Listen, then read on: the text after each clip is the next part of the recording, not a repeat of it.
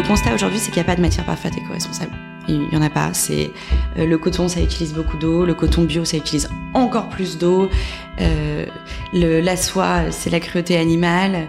Euh, le RPET, qui est du polyester recyclé, c'est bien. Ça dépollue les océans, mais en même temps, ça garde les microparticules quand on le lave. Voilà, je pourrais, je pourrais ne jamais m'arrêter. En fait, il y on peut pas être parfait. La seule façon d'être parfaite, je pense, c'est d'être tout nu. Bonjour à toutes et à tous, je m'appelle Camille Bourg, je suis journaliste. Je vous souhaite la bienvenue dans le podcast Paradigme. À l'heure où de plus en plus de personnes souhaitent faire évoluer leurs habitudes de consommation, mais se trouvent perdues devant l'ampleur de la tâche, Paradigme partage les initiatives vertueuses de certaines marques qui aideront à définir un monde meilleur pour demain. L'objectif du podcast, avoir les clés pour consommer autrement. Dans chaque épisode, la parole est donnée aux marques et pour aller plus loin, quelques épisodes hors série sont à retrouver avec les experts de certains secteurs. Paradigme est un podcast créé par l'entreprise Parade, la première marketplace de mode de seconde main partenaire des marques. Parade a pour ambition de recréer l'expérience du neuf en seconde main. Vous pouvez nous suivre sur Instagram avec le nom parade.co et consulter le site parade.co pour découvrir notre offre. Bonne écoute Dans ce nouvel épisode, on part à la découverte de la marque Ika Paris, une jeune marque de prêt-à-porter responsable spécialisée dans la soie, les pièces sont originales, colorées et adaptées à tous les contextes du quotidien. Bah, bonjour, je suis ravie de te recevoir dans le podcast. Donc, tu es la fondatrice d'ICA Paris. Euh, je voulais commencer par une petite présentation de toi, savoir un petit peu quel âge as-tu, quel est ton parcours euh, de vie. Bonjour Camille, bonjour à tous. Bah écoute, merci euh, beaucoup de me recevoir. Euh, ça me fait énormément plaisir d'être ici. Donc je suis Lola Pacchioni, je suis la fondatrice de ICA Paris, j'ai 31 ans. Euh, je suis maman d'un petit garçon et pour raconter mon parcours, en fait, j'ai un parcours qui est assez atypique par rapport à ce que je fais dans le sens où bah, j'ai pas fait d'études dans la dans la mode, mais j'ai fait des études de journalisme. Voilà, on en parlait juste avant, ouais, de broadcast, télé et radio. Euh, principalement et en Angleterre. Et ensuite, je suis revenue à Paris. J'ai fait un master dans la production de cinéma, donc encore une fois, rien à voir.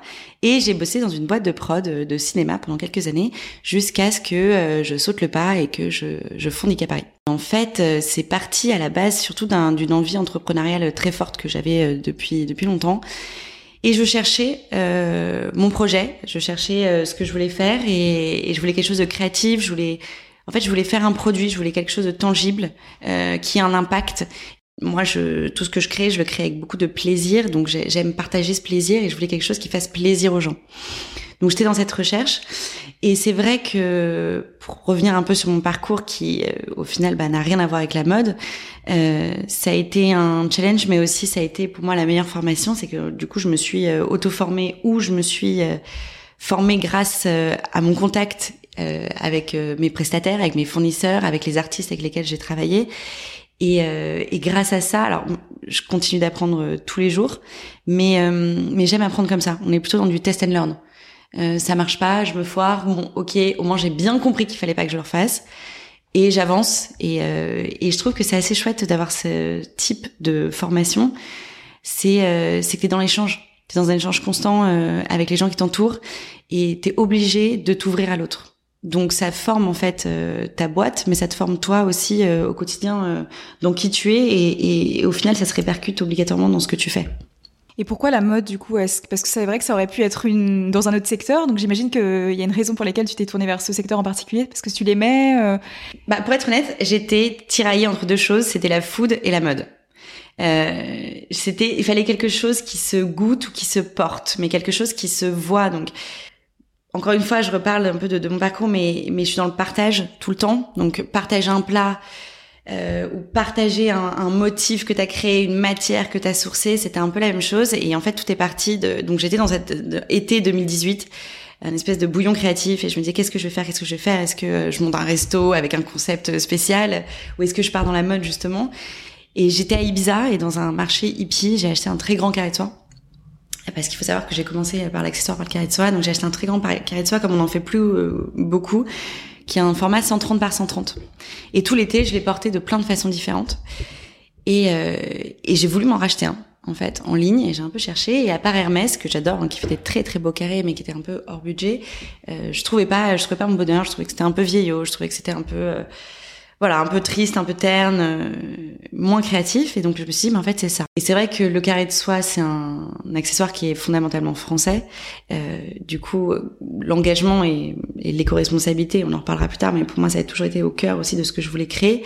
Et donc là c'était parfait parce que j'avais l'impression d'être un peu tombée sur un, un trésor et de me dire, mais en fait j'ai trouvé quelque chose qui m'amuse qui est multiple, qui en même temps est français, qui a une chaîne de production qui peut être faite en circuit court, qui est d'une matière naturelle, c'est génial, go, je fonce.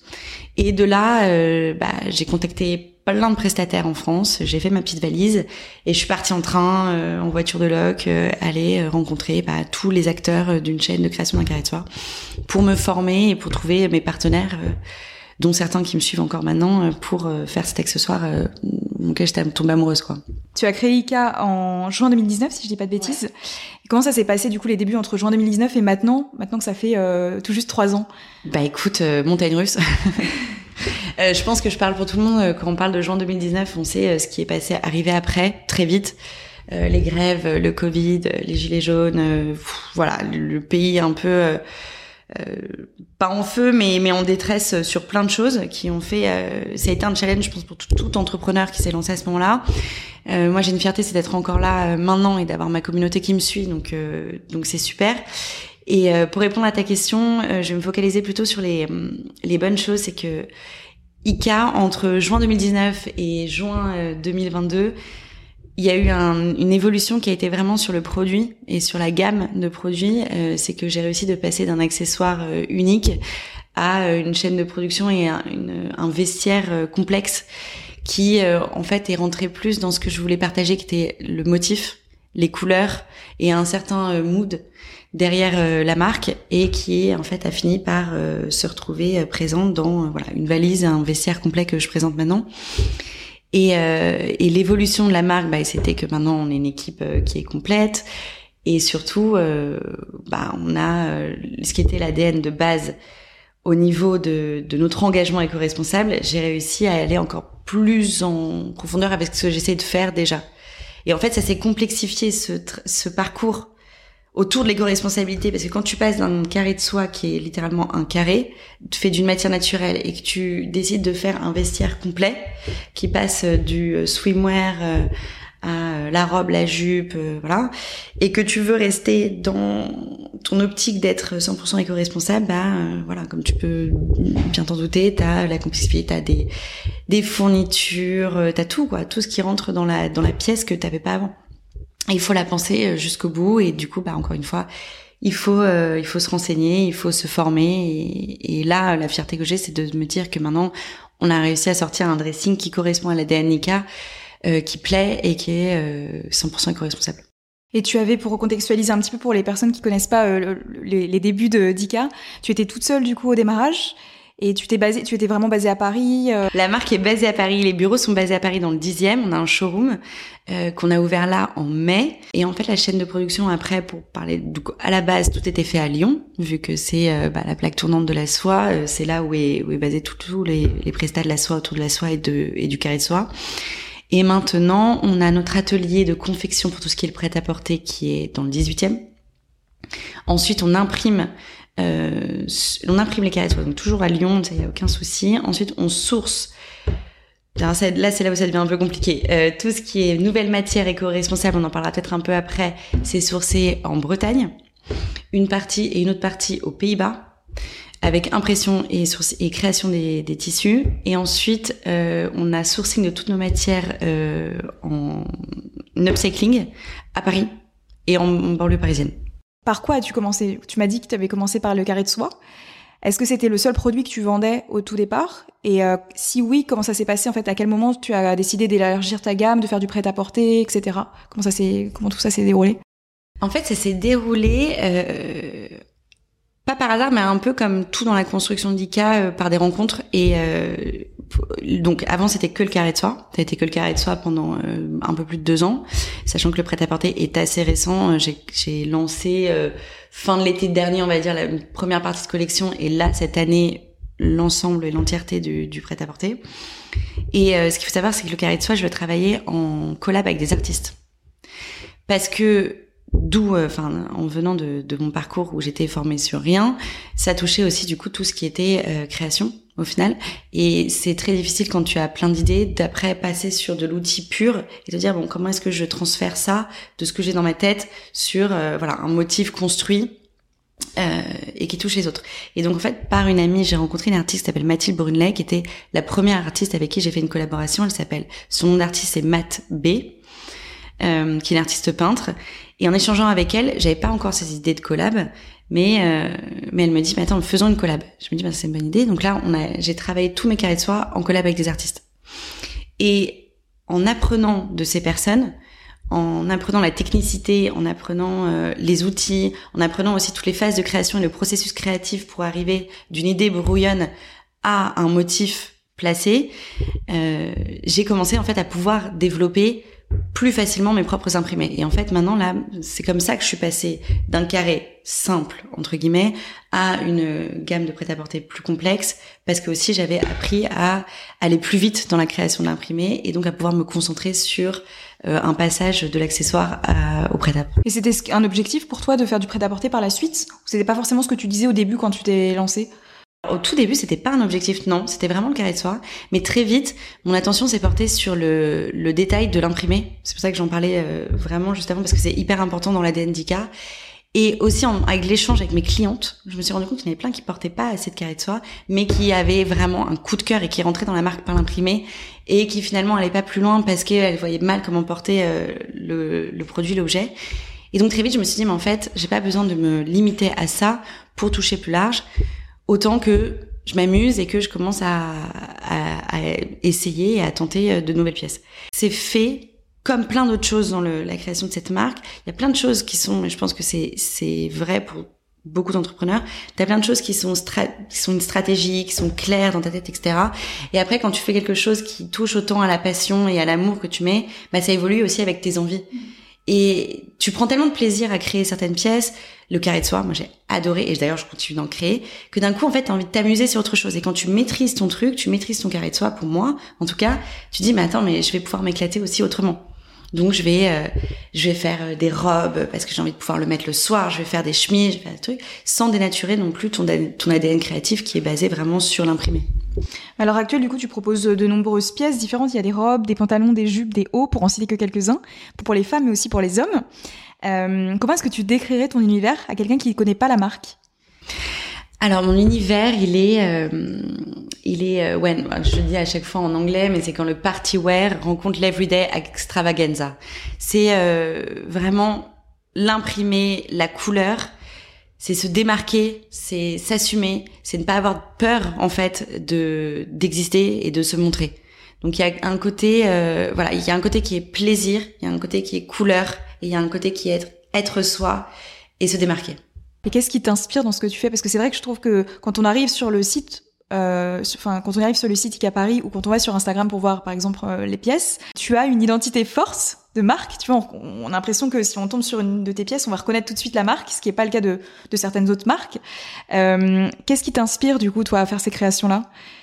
Bah alors moi, je pense que ce qui m'inspire le plus, c'est euh, la Méditerranée, c'est la mer. Et en fait, ça va être vraiment euh, comme je disais tout à l'heure, je suis vraiment dans le, dans le plaisir et il y a mes inspirations, elles sont beaucoup dans le ressenti. Et, euh, et dans mes pièces, à chaque fois, j'essaie d'avoir quelque chose qui est, euh, tu vois, cette espèce de ressenti quand t'es au bord de l'eau, que t'as une petite brise, que t'as le, le son des criquets, que t'as des petites vagues d'un bleu turquoise clair qui te lappe les pieds, que le sable il est un peu chaud, que ton cocktail dans ta main il est un peu frais, euh, que tu vas manger une bruschetta à côté qui sera bien rouge. Et en fait, toutes ces couleurs, du coup, au final, la mer, je parle de, de bouffe, donc les tomates, le rouge, tu vois, tout ça, les cocktails, ces couleurs qui sont assez fortes et qui au final se retrouvent toujours les mêmes. Et dans euh, ma création, je pense qu'il y a, euh, en tout cas j'espère, une, unicité au niveau de la couleur qui fait que même si tu es dans des motifs qui sont assez différents, on, retrouve toujours un ADN. Mais pour répondre à ta question, il y a plein de choses qui m'inspirent, mais c'est beaucoup, euh, ouais, c'est beaucoup du, du ressenti de, de plaisir, quoi, des choses qui me font plaisir. Et tu l'as un petit peu évoqué au début. Euh, on parlait de la soie. Moi, je voulais savoir un petit peu euh, pourquoi tu as fait le choix de la soie. Est-ce que c'est vraiment par cette découverte quand tu étais en vacances du carré que tu t'es dit je veux travailler cette matière-là, ou est-ce que c'est une multitude de facteurs qui ont fait que tu t'es dit je veux travailler la soie et c'est vraiment une matière que j'adore et, et je vais la travailler de différentes façons?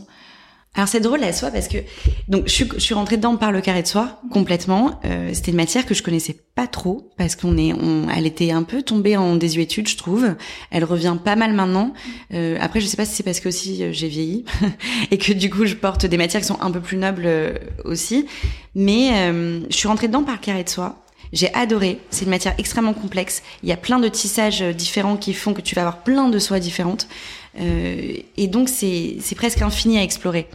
C'est une matière qui est naturelle, elle a énormément de propriétés. C'est une matière qui a qui coche presque toutes les cases. Et en plus, il y avait ce côté euh, fait en France, même si c'est ça aussi ce qui est drôle avec la soie, c'est qu'il y en y a plus de soie qui est faite tissée en France elle vient de Chine. En tout cas, les fils de soie viennent de Chine. Mais il y a quand même en France tout euh, l'artisanat français de euh, de, de couturières qualifiées qui peuvent s'occuper de la soie. Parce que c'est une matière qui est tellement glissante, tellement spéciale, qu'il y a très peu euh, de couturières, de couturiers qui savent vraiment la manier. En tout cas, la coudre. Je suis rentrée par là. Après, c'est marrant, j'ai vécu un espèce de rejet de la soie par certaines consommatrices qui, parce que la soie n'est pas une matière végane c'est une, une, matière euh, pas végétale non plus, c'est une matière qui est animale. Et pour créer un fil de soie, on doit tuer un ver à soie. Bêtement, je m'en étais pas extrêmement rendu compte et je l'ai travaillé. Et c'était pas, pour être honnête, quelque chose qui me bah, c'est peut-être terrible à dire, mais c'était pas quelque chose qui, qui m'importait. Et j'en ai beaucoup parlé avec des clientes. Euh, j'avais beaucoup parlé parce que sur les réseaux sociaux, j'ai eu j'ai eu des retours là-dessus. Euh, la soie, c'est une, une matière qui est euh, voilà, qui est qui est qui est c'est de la cruauté animale. Et, euh, et c'est aussi pour ça qu'à un moment, je suis un peu partie de la soie et que j'ai commencé à, à m'amuser avec d'autres matières qui avaient cette même fluidité parce que j'étais à la recherche de la matière parfaite et co-responsable.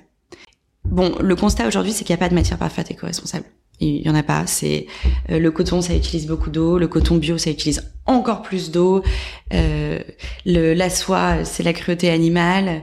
Euh, le RPET, qui est du polyester recyclé, c'est bien. Ça dépollue les océans, mais en même temps, ça garde les microparticules quand on le lave. Voilà, je pourrais, je pourrais ne jamais m'arrêter. En fait, il y a, on peut pas être parfait. Euh, la seule façon d'être parfaite, je pense, c'est d'être tout nu. Donc, euh, il y a un moment, il faut réussir à trouver cette concession dans la création pour trouver une matière qui coche presque toutes les cases et, réussir à faire en fait la, pièce la plus engagée possible avec les moyens qu'on a aussi, quoi. Je vais revenir sur euh, toute autre chose. Tu parlais de tes collaborations avec euh, des artistes que tu as rencontrés. Euh, comment ça s'est fait en fait la le comment dire la sélection si je puis dire de, de, de la collaboration de certains que tu as faite avec certains artistes. Parce que donc tu m'as parlé de la première artiste avec laquelle tu as travaillé mais vu qu'il y en a eu d'autres, un certain nombre, euh, dont tu pourras nous citer les noms, euh, je voulais savoir voilà comment ça s'était fait, euh, euh comment se sont fait les rencontres. Est-ce que c'est toi qui es allé vers eux? Est-ce que tu as, tu en as contacté certains? Est-ce que il y en a qui sont venus vers toi? Parce que c'est vrai que c'est quelque chose qui, enfin, je trouve que c'est intéressant d'arriver à comprendre en fait comment tu as fait pour avoir toutes ces collections avec avec ces différents artistes. Bah, je pense que c'est drôle parce que j'en ai contacté certains. Euh, beaucoup par euh, amis d'amis ou euh, bah, Instagram en vrai. Euh, donc quand je dis amis d'amis, c'est même parfois des personnes que j'ai jamais rencontrées de ma vie, mais qui m'écrivaient, ouais, que je suivais par sur les réseaux. J'ai eu des des gens qui parfois m'envoyaient un message, tiens, j'adore ce que vous faites, regardez cette artiste, elle correspond à votre à votre ADN et en fait, bah tu les suis, et puis tu tu tu te rends compte d'une d'une même d'un même appétit de la vie, euh, d'une même appétence pour euh, pour certaines euh, certaines couleurs, certaines formes. Et, et, comme tu disais tout à l'heure aussi, après, tu te retrouves aussi dans un microcosme d'artistes qui ont plutôt, par exemple, une approche de forme organique, euh, de couleurs un peu primaires, parce que c'est ce que je fais le le plus. Et après, bah, souvent un petit message Instagram, quoi. Si un message Instagram, si ce n'est si ce n'est un verre échangé en soirée, amis d'amis et et, et au fil d'une discussion, tu te rends compte que tu as le même univers et que ça va matcher, quoi. Et pour, euh, pour parler un petit peu du processus de création de tes pièces, je veux savoir qui, qui les dessinait. Est-ce que c'est toi qui t'en charge? Le processus créatif, il y en a deux. Il y a la collaboration artistique qui va être plus centrée sur les carrés, euh, aussi parce que je trouve que c'est vraiment un un médium qui est assez intéressant pour un artiste parce que c'est un, un canevas blanc en fait, c'est un carré blanc et c'est et, et c'est moi ce que j'aimais dire avec les carrés de soie, c'est que c'est une petite œuvre d'art à porter au bout du cou, euh, au bout du corps et c'est vraiment ça. Et en fait, un artiste, on a beaucoup de plaisir à voir son travail transposé sur de la soie et être porté autour du cou et il y a une, quelque chose qui dénature moins l'œuvre. Euh, donc là, ça sera plutôt le processus créatif autour du carré et après, ce qui est dans le prêt-à-porter, c'est moi qui fais les designs. Ouais. Et comment ça se comment ça se passe? Combien de temps ça te prend pour créer une pièce quand c'est toi qui le fais sans, sans la collaboration avec les artistes? Euh, Ça peut prendre cinq minutes quand ça peut prendre euh, des jours et des semaines et des mois. Euh, en fait, la première idée, elle te vient souvent. Euh, je peux même pas l'expliquer euh, comme ça, comme je disais tout à l'heure. Bord de l'eau, tu te dis ça c'est cool, t'as pris une photo et, tu vas tu vas commencer à créer ton mood board autour. Et après, euh, parfois ça peut prendre des semaines des semaines parce que tu décides de te mettre sur un thème et qu'au final tu te rends compte que bah, que tu que tu t'essouffles et, et, que tu planches et que c'est et, voilà et t'es à la recherche de la perfection de quelque chose et ça peut être hyper fatigant et je pense que tous ceux qui sont dans la création euh, enfin la même ressenti c'est c'est un peu le truc de la page blanche quoi ou alors c'est tu te lances dans quelque chose et et ça, ça n'aboutit jamais. C'est extrêmement frustrant. Et, euh, et, voilà. Donc après, le processus de création plus classique, c'est ça. C'est t'as une idée, t'as une, une chromate couleur et tu le mets en place. Tu te fais ton mood board. Tu, tu sources des photos dans ton téléphone de ce que t'as vu en ligne euh, d'une fille croise dans la rue et qui a réussi à bien la sortir de couleurs et hop tu la prends en photo et tu la mets tu la mets sur ton mur en fait d'inspiration. Et ensuite tu commences à imaginer des espèces de patterns euh, de formes qui se créent. Et après tant bien que mal t'essaies de les mettre ensemble quoi. Mais le plus dur c'est la création de l'imprimé c'est le final c'est de faire un pattern en fait. C'est de faire une répétition euh, et ça, c'est un travail qui, qui, peut être fait que par des graphistes qui sont habitués. Et, là, à ce moment-là de la création, je fais toujours appel à un graphiste qui est capable de faire en fait euh, cette euh, comment dire ce raccord de forme qui fait qu'en fait, tu peux l'imprimer en all over euh, sur une chemise sans que sans qu'il y ait de couac à droite à gauche quoi. Et tu as inscrit ta marque dans une démarche éco-responsable et éthique. Comment est-ce que ça se traduit Un petit peu pour pareil, pour les personnes qui savent pas forcément ce que tu fais dans le détail? Alors, euh, ça se traduit euh, plein, plein, plein de, de façons, euh, de la création du produit, mais aussi dans tout ce qui, qui l'entoure. Euh, donc, pour commencer par l'extérieur, le packaging. Déjà, on est sur des packagings qui sont euh, qu'en matière naturelle, qui sont soit recyclables, soit réutilisables. Euh, donc, ça va de la carterie à, à la boîte dans laquelle on, on va recevoir notre notre pièce. Et ensuite, dans la création de la pièce, euh, même si maintenant j'ai une chaîne de production qui est extrêmement complexe, plus complexe qu'avant en tout cas, on est sur un circuit court au maximum, euh, euh, des prestataires qui sont choisis sur leurs valeurs, des ateliers familiaux, des ateliers des petites entreprises. on est, je travaille avec des matières qui sont upcyclées, donc soit des matières qui sont upcyclées, c'est-à-dire c'est des dead stock donc des fins de tissus de grandes maisons, soit des matières qui sont recyclées, c'est-à-dire des matières qui ont été créées à des fibres textiles qui ont été créées à partir de matières qui n'en étaient pas. Par exemple, euh, des bouteilles en plastique qui sont récupérées dans les océans et qui sont transformées par un procédé chimique en fibres textiles, ou alors par des matières euh, qui sont créées chimiquement, par exemple le tencel ou le lyocell, qui sont des matières de viscose de bois, par exemple, euh, qui sont créées par un processus chimique mais qui restent une matière naturelle, ou et j'y arrive à la dernière, des matières entièrement naturelles. Donc en fait, par tous euh, ces, ces, chemins et cheminements qu'on fait dans la création de la pièce, de la matière première au packaging extérieur, au choix de nos prestataires, on est dans une démarche qui est 100% éco-responsable. Et où est-ce que où est-ce que sont conçus et fabriqués tes vêtements du coup pour parce que je sais que c'est un petit peu complexe. Euh, les carrés de soie donc entièrement à Lyon, euh, c'est la même usine qui s'occupe de tout. Euh, c'est une usine d'un grand groupe euh, de luxe français qui euh, prend des petites marques euh, dans leur démarche justement de, de, dynamiser euh, le marché. Donc c'est assez chouette. Et après, là, ça se complexifie, c'est qu'on passe au prêt-à-porter. Donc tout ce qui est matière recyclée dont je t'ai parlé, euh, ou chimiquement créées, mais qui sont responsables, là, euh, elles sont faites en Bretagne, dans un atelier. Donc elles sont créées là-bas et nos imprimés sont imprimés là-bas. Euh, toutes les matières upcyclées, elles sont sourcées à Paris ou en banlieue parisienne. Et euh, toutes les matières naturelles, donc notamment la soie, elles sont imprimées en Italie pour le coup. Et ensuite, elles sont tout le prêt-à-porter et confectionné dans notre atelier parisien dans le 18e. Sauf le swimwear femme, qui est fait dans un atelier familial en Tunisie.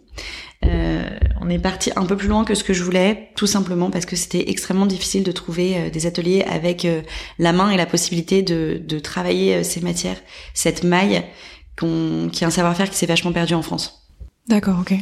Et justement, toute cette, cette démarche éco-responsable, est-ce que c'est quelque chose qui, que tu as fait depuis les débuts ou est-ce que ça, est-ce que ça a évolué? Et si ça a évolué, comment est-ce que tu as fait évoluer euh, la chose et comment ça se traduit dans ton dans ta marque?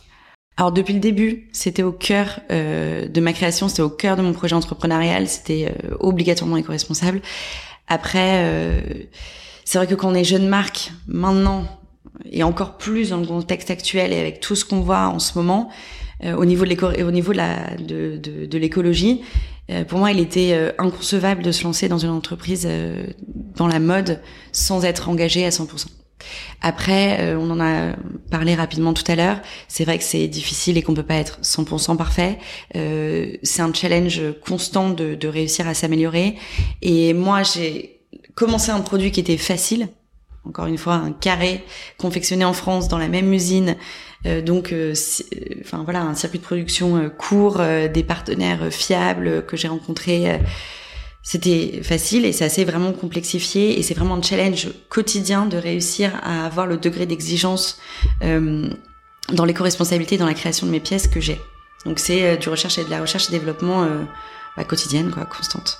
Et comment est-ce que tu gères tes stocks? Ah La question du stock. Alors, moi, j'ai une technique. Euh, non, on peut pas dire que c'est une technique. J'ai une technique, c'est que je fais beaucoup de tests de mon marché. Et en fait, je le fais en faisant des premiers lancements de très petites quantités de pièces. Si ça marche, je reproduis tout de suite. Si ça marche pas, je reproduis pas tout de suite. Alors, ça, a des inconvénients, euh, des avantages des inconvénients. Euh, L'inconvénient, c'est que bah voilà, la réalité, et ça, je, tous les créateurs le savent, c'est que plus tu fais des petites productions, plus tes pièces te reviennent chères, plus tu fais une, une croix sur ta marche. Mais en même temps, ça me permet de pas surstocker, ça me permet du coup d'atteindre bah, mon, objectif d'éco-responsabilité et ça me permet aussi de pas me retrouver avec des, du surstock et, et des pièces invendables à la fin de l'année, euh, ce qui peut peser sur sur ta comptabilité tout simplement. Euh, il faut savoir que moi, ce que je fais, pour ceux qui vont découvrir la marque, c'est des, des, pièces qui ont, des, qui ont quand même un, un univers créatif qui est super fort. Euh, du coup, c'est un peu du tout au rien. Moi, j'ai parfois dans ta création, t'es un peu tout seul, tu fais tes trucs, tu trouves que c'est génial, tu le lances et puis ça intéresse personne. Donc, faire ces tests, c'est aussi apprendre petit à petit à connaître ma cible, à connaître ma communauté et, euh, et à au mieux savoir comment est-ce que je vais stocker et comment combien est-ce que je vais produire. Et puis aussi euh, grâce aux réseaux sociaux, quoi. Instagram, maintenant que j'arrive à comprendre de mieux en mieux comment créer des pièces de plus en plus complexes, tu peux avoir prendre le temps aussi de demander à ta communauté. J'ai la chance d'avoir une communauté engagée et qui, qui, suit la marque et qui achète et qui revient. Bah, c'est leur dire voilà ça ça vous plaît, ça vous plaît pas, cette forme elle vous plaît, elle vous plaît pas. Est-ce que là par exemple j'ai sorti une robe à force de retour cliente et ben il manquait une, une pression, tu rajoutes la pression, la, la, la la robe elle se vend mieux et tu l'expliques et voilà encore une fois c'est dans l'échange dans l'échange constant avec et tes prestataires et ta communauté euh, et tes clientes quoi. Et est-ce que tu as pensé à faire de la précommande? Parce que c'est quelque chose que de plus en plus de marques font, notamment dans la mode. Est-ce que est-ce que ça te ça te dirait d'essayer? Est-ce que tu y songes pas du tout euh? alors j'y, j'y songe parce que je trouve que c'est vraiment un procédé génial.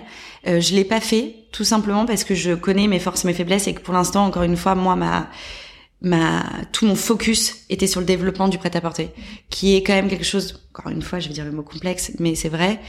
Euh, j'ai pas eu le recul nécessaire pour pouvoir faire la précommande. Je pense que c'est quelque chose que j'aimerais, euh, et c'est d'ailleurs, ça fait partie de mes objectifs euh, de prod euh, d'ici d'ici un ou deux ans. D'accord.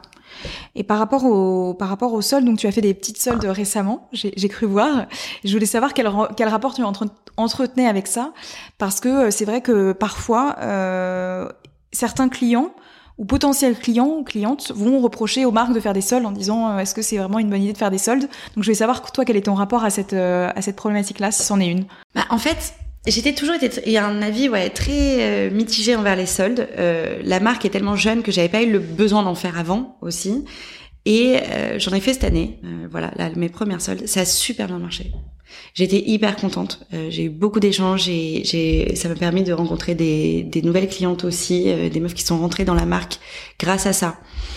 Bien sûr, il y a des avis euh, très forts contre les soldes que je peux comprendre, mais il y a une différence entre une multinationale euh, comme euh, Zara, H&M ou Azos qui cassent les prix constamment euh, parce qu'ils surproduisent et qu'ils essayent de, de, de refiler à, à, prix cassé des pièces qui ne se vendent pas, qui sont en plus des pièces qui sont mal produites et qui sont voilà pour plein de raisons mauvaises pour l'environnement. Il y a une différence avec des jeunes créateurs qui décident de pendant une période limitée déstocker pour pouvoir avoir un peu plus de trésor pour pouvoir produire euh, et, et, créer les nouvelles collections tout simplement.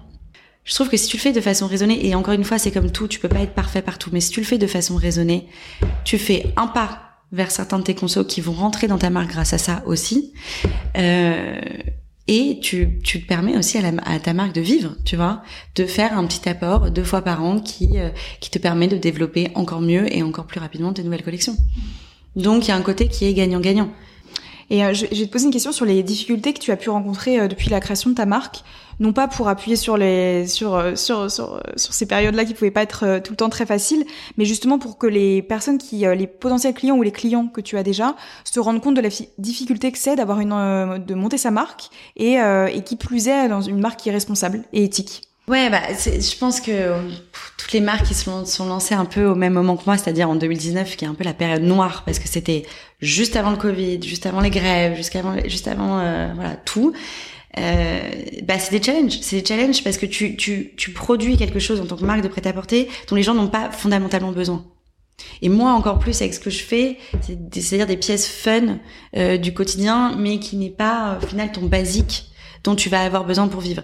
Donc T'as l'inflation des prix, euh, t'as la baisse du pouvoir d'achat, t'as tout ça qui t'arrive dessus, et toi t'essayes euh, à ton niveau de faire quelque chose de fun, de sympa, de pas trop cher, d'éco-responsable, et, et, tous les challenges que ça va, c'est-à-dire que ta pièce, bah en fait ton prix de revient, c'est-à-dire le coût que ta pièce te, coûte à créer, est élevé, t'as une clientèle en face que t'as envie de rejoindre, tu vois, t'as envie de rejoindre niveau prix, t'as pas envie de vendre des pièces extrêmement chères, euh, t'es comme elle au final mais en même temps, tu dois avoir ce bon ratio entre prix de vente et, euh, et, et, et prix de revient.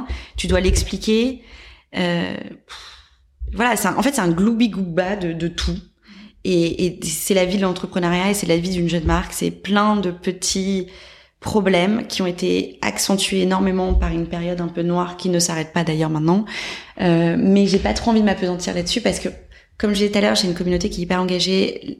Les pièces, elles elle marche et les clientes sont, en fait, les clientes, elles le savent. Et les clientes qui, y en a plein, plein, plein, plein de gens que ça intéresse et, et qui vont faire pour le, pour soutenir la marque et qui vont être intéressés, qui vont avoir le, le goût de la belle chose et le goût d'une pièce qui leur plaise. Et pour ces personnes-là, en fait, tu fais ce que tu fais. Et tu vas pas être en train d'essayer de t'apesantir sur tout ce qui s'est passé euh, dans le climat et tout, ni d'essayer de, de, de de transformer des personnes qui ne sont pas intéressées par tout ça. Tu vas plutôt te concentrer sur cette communauté engagée qui, aime ce que tu fais et qui te soutient, quoi. on n'a pas encore évoqué justement la question des prix. Donc, est-ce que tu pourrais me donner un exemple? Pareil, les personnes qui ne connaissent pas encore la marque ou qui la connaissent de près, euh, de, près ou de loin, mais qui n'ont pas, euh, pas été sur le site forcément. Euh, par exemple, pour un carré de soie qui est quand même ta pièce emblématique, ton accessoire emblématique, et pour une robe par exemple, et un maillot de bain ou voilà les pièces que tu veux pour hommes et femmes. Parce que je précise que tu fais aussi pour hommes et on a on a moi j'avais tendance à penser que c'était pour femmes uniquement et j'ai découvert en fait finalement que c'était pour hommes aussi. Donc euh, je, je, le reprécise. Alors c'est pour hommes mais aussi pour femmes. Parce que les chemises elles se portent euh, elles se portent pour euh, meuf aussi. C'est un peu le truc de s'échanger son vestiaire. On est toujours un peu dans le jeu dans les pièces que je fais. Mais voilà pour donner une idée des prix ça c'était un gros challenge pour moi. Ça a été de baisser mes prix et ça a été un travail qui a été fait en, bah, en changeant de fournisseur, en, en continuant le, la recherche. Euh, le carré de soie, qui est fait en France, qui est fait dans une très grande usine, le très grand format, il est à 275 euros. Les plus petits euh, bandanas, ils sont à 90 euros. Et là, euh, le prêt-à-porter, je suis euh, assez contente, j'ai réussi à de passer mon prix d'appel qui est 65 euros pour le t-shirt. Et ça va jusqu'à euh, les pièces les plus chères. Bon, ça dépend encore de la matière et tout, mais kimono, on va être à 310 euros. Un ensemble de, de de bain euh, femmes, on va être à 120 euros. Euh, une robe, 145 euros. Parfait. Bah, c'est écoute, je pense que ça, ça sera, euh, t'auras donné plein d'exemples, ça sera très, très utile.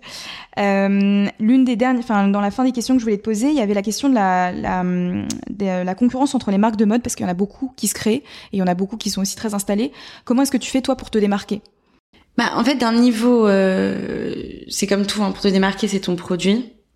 Euh, moi, ce qui me démarque, c'est, l'ADN créatif de la marque, vraiment parce qu'il y a une adhérence qui est assez forte euh, aux motifs et aux couleurs, et, et, au final, ça en fait un produit qui est un petit peu de niche entre guillemets, et c'est là que j'arrive à me démarquer, c'est sur le produit. Après, sur la concurrence euh, au niveau du marché, bah oui, bien sûr, c'est extrêmement difficile. Euh, c'est trouver ta cible et savoir lui parler.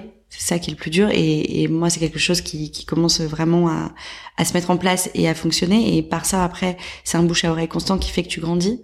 Mais j'aimerais évoquer quelque chose là-dessus parce que tu parles de concurrence et de, de toute cette pléthore de marques qu'il y a et de jeunes marques. Mais je trouve qu'il y a un truc qui est génial, c'est qu'il y a un élan hyper bienveillant entre les jeunes marques et on a un microcosme de jeunes marques, que ce soit dans la bijouterie ou, ou dans le prêt-à-porter, qui fait qu'il y a une réelle entraide. Et j'ai jamais, sincèrement, jamais rencontré une créatrice ou un créateur euh, malveillant. Et en fait, grâce aux réseaux sociaux, grâce à nos communautés, on arrive à faire de la cross community et de, et de vraiment se pousser, se lever vers le haut. Et, et j'ai gagné une partie de ma communauté grâce à, à des jeux concours, grâce à des collaborations avec des marques, justement, parce qu'on arrive à avoir ces univers qui se, qui se ressemblent et qui s'élèvent. Tu vois, on, on, a parlé un peu rapidement tout à l'heure, je sais plus c'était euh, off mic ou on mic, mais euh, des, de la nécessité d'avoir aussi des, des grands groupes par exemple de luxe, parce que moi j'ai une marque premium, bah, c'est aussi quelque chose qui dynamise les grands groupes, le marché. Et grâce à eux, tu existes. Parce que ils créent la, la pétence pour ce que tu fais, ils créent euh, voilà, ils créent la désirabilité pour ce que tu fais au final. Et ben c'est pareil dans les petites marques. Je trouve qu'en s'entraidant, on crée la désirabilité et on crée euh, un engouement et une histoire aussi du storytelling en se partageant nos histoires. C'est super intéressant. Euh, je voulais savoir comment tu envisageais les, les mois à venir et, l'année, les années qui viennent pour ta marque. Est-ce que tu as déjà des projets dont tu peux nous parler, des envies euh... Ouais, alors les projets pour la marque, moi, mon, mon gros challenge, et c'est ce qui va se passer sur les deux, trois prochaines années, c'est vraiment de développer euh, la notoriété offline et euh, le placement de la marque offline. Euh, j'ai beaucoup, je suis une DNVB, une Digital Native Brand, donc j'ai mon travail et ma stratégie, c'est vraiment axé et ancré dans le digital. Euh, maintenant, mon challenge, et c'est ce que je suis en train de travailler aussi en, en recrutant et en, et en élargissant euh, euh, la marque en interne, c'est d'être placé dans euh, des grands magasins, dans du retail et développer en fait toute cette présence d'ICA en multicanal, quoi.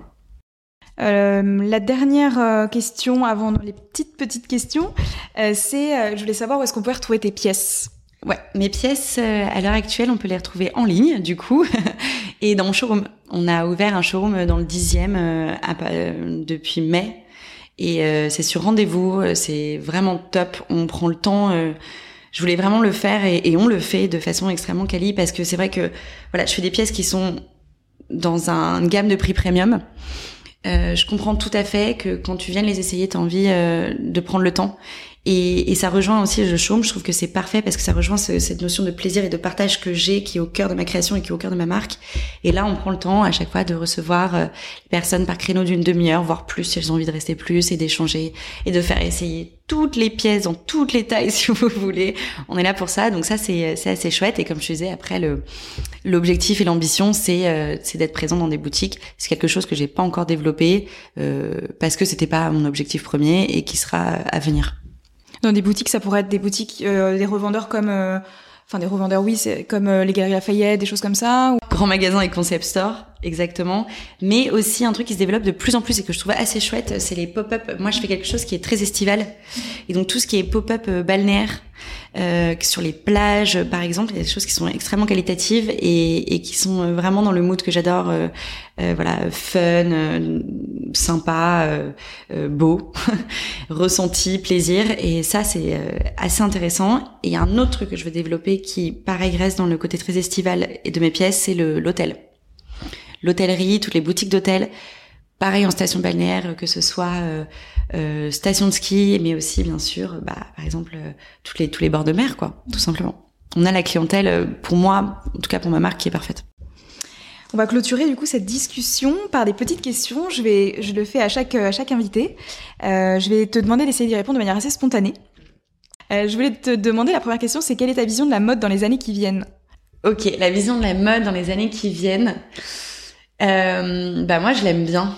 Euh, elle est complètement barrée et je trouve que on est dans une mode qui sort euh, du carcan et, de la droiture et de la rigidité qu'on pouvait avoir euh, sur certaines périodes. Euh, peut-être qu'elle est aussi parce que je bah voilà, avec tout ce qui se passe, les gens ils ont besoin de, liberté, ils ont besoin de fun, ils ont besoin de d'arrêter de, de s'emmerder quoi, si je peux dire ça comme ça. Et je trouve qu'il y a un vrai élan sur la scène créative qui est génial à voir et il y a de la couleur, il y a des formes complètement dingues. Je pense là, je regardais ça tout à l'heure, les nouvelles sneakers. Euh, je sais pas si t'as as, vu ou pas les, les ovni sneakers. J'ai pas vu ça. Mais faut taper ça quoi, c'est génial. C'est c'est c'est plus la sneakers, elle est déconstruite, elle est déconstruite, elle est refaite. C'est mi talon aiguille, mi sneakers, mi euh, mi mi nuage mi euh, mi bouée de plage enfin tu tu comprends plus rien tu vois et, et, vraiment du coup le futur de la mode pour moi je suis plutôt sur la création assez positive, sur euh, la production et l'éco-responsabilité. Bon, moi, je suis positive dans l'âme, mais assez optimiste aussi, parce qu'il y a plein de jeunes marques qui se qui se défoncent pour que pour, pour voilà pour réussir à, à trouver. Il y a plein de prestataires aussi qui font qu'on va réussir à avoir des prix plus intéressants en tant que jeune marque pour réussir à faire encore une fois des pièces euh, éco-responsables et accessibles. Et voilà, je vais me concentrer sur l'optimisme. Je vais pas partir sur les euh, le côté un peu dérive euh, de la fast fashion, etc. Parce qu'on la connaît tous et qu'on n'a pas envie d'en parler encore, je crois. La deuxième question, c'est qu'est-ce que signifie consommer responsable pour toi? Qu'est-ce que signifie consommer responsable? Bah, écoute, consommer responsable pour moi, c'est à 360, c'est dans tout ce que tu fais.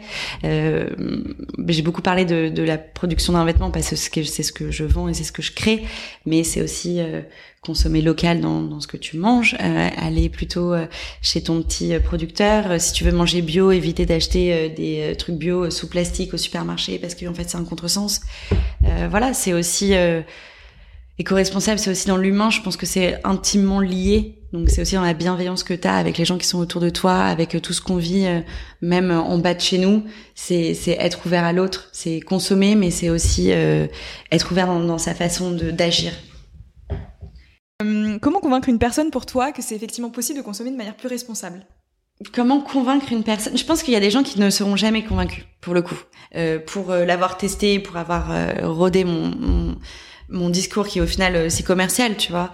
Il y a des gens qui il y a des gens qui que ça n'intéresse pas et que tu ne pourras pas transformer. Tu ne pourras pas les convaincre et c'est pas grave. C'est un peu comme euh, euh, ton oncle que tu peux pas trop saquer à table et qui a des vues complètement qui ne sont pas les tiennes politiques. Bon bah tu pourras pas le faire changer. Après, je peux donner des conseils pour comment mieux consommer si déjà ça t'intéresse. Et comment mieux consommer responsable euh, sur le prêt-à-porter pour moi il y a une façon euh, très simple c'est faut lire l'étiquette de conso quoi. Tu tu tu lis l'étiquette euh, qui est vraiment accrochée à ton vêtement ou tu vas sur la page produit en ligne et tu regardes les détails de fabrication. Et déjà tu sais que par exemple si ta pièce elle est en polyester bon bah c'est un no go tu sais que c'est polyester recyclé, yes, polyester, non. Tu sais que c'est fait à partir de goudron, tu sais que c'est horrible, t'y vas pas. Ok, ça c'est déjà une première étape. Après, tu vois que c'est une matière qui te plaît, qui est naturelle et tout. Deuxième étape, tu regardes où c'est produit. Après, il faut faire attention, ça peut être produit en Chine, mais s'il y a un atelier derrière qui a des convictions, qui a un atelier familial, pourquoi pas? Donc là, en fait, ton travail, il est de travail de recherche, quoi. Tu vas, tu vois que c'est made in China et tu dis, ok, je vais prendre 10 secondes de plus dans mon temps et je vais aller voir la page histoire de marque et je vais regarder s'ils mettent en avant leur producteur, s'il y a vraiment un travail derrière. Et là, tu peux te dire, en toute conscience, j'ai fait mon petit boulot, ça m'a pas trop pris de temps et cette pièce, elle me plaît et en plus, elle est responsable. La dernière, euh, la dernière question, qui est vraiment, vraiment, vraiment la dernière question, c'est est-ce que tu peux nous citer trois marques responsables que tu, euh, que tu aimes beaucoup dans les secteurs très différents? Ce que tu veux. Voilà, ça peut être euh, la mode comme la food, comme on en revient toujours à ces mêmes secteurs, la, cosmétique. Non, et ça peut être aussi l'ameublement, tu vois, peu importe. Ok, ouais, non, non. Euh, des marques correspondent dans un peu tout. Alors la première que je vais citer, c'est Pure Essentiel, qui est une, un labo euh, de santé naturelle qui fait euh, des produits à base d'huile essentielle, euh, prêts à l'emploi, qui ont une démarche éco-responsable extrêmement poussée et qui va même plus loin parce qu'ils ont une démarche humaine dans leur fondation qui est qui est complètement honorable et, et qui est forte. Et, euh, et je dis pas ça parce que c'est voilà, c'est aussi le laboratoire qui a été fondé par mes parents. C'est pour ça que mes valeurs aussi sont aussi euh, euh engagées. Mais euh, c'est une marque que j'utilise au quotidien et voilà, c'est de la santé, euh, c'est top. En prêt-à, euh, je vais en citer plusieurs si possible. J'aime beaucoup euh, Réel, qui est anciennement Mood Paris, qui est une marque de sous-vêtements. Euh, qui est une marque éco-responsable qui est super. Euh, J'aime beaucoup les Salut Beauté, euh, qui sont des copines et qui font euh, de l'upcycling et qui le maîtrisent extrêmement bien. Et j'aime bien aussi les Barges, Barge Paris, qui est une super marque, qui sont aussi des copines, mais qui font qui font des pièces remarquables et, et, très très sexy.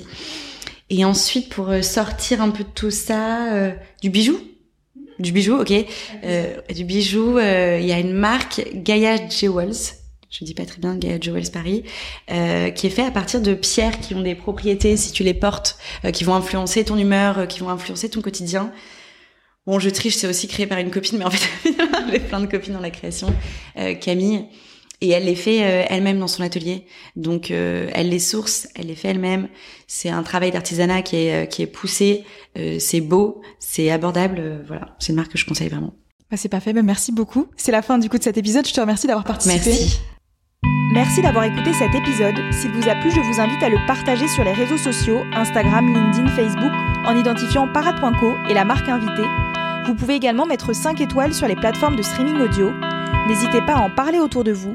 Vous avez des questions ou des suggestions à faire, écrivez-nous sur les réseaux sociaux, on se fera un plaisir d'échanger avec vous. À bientôt!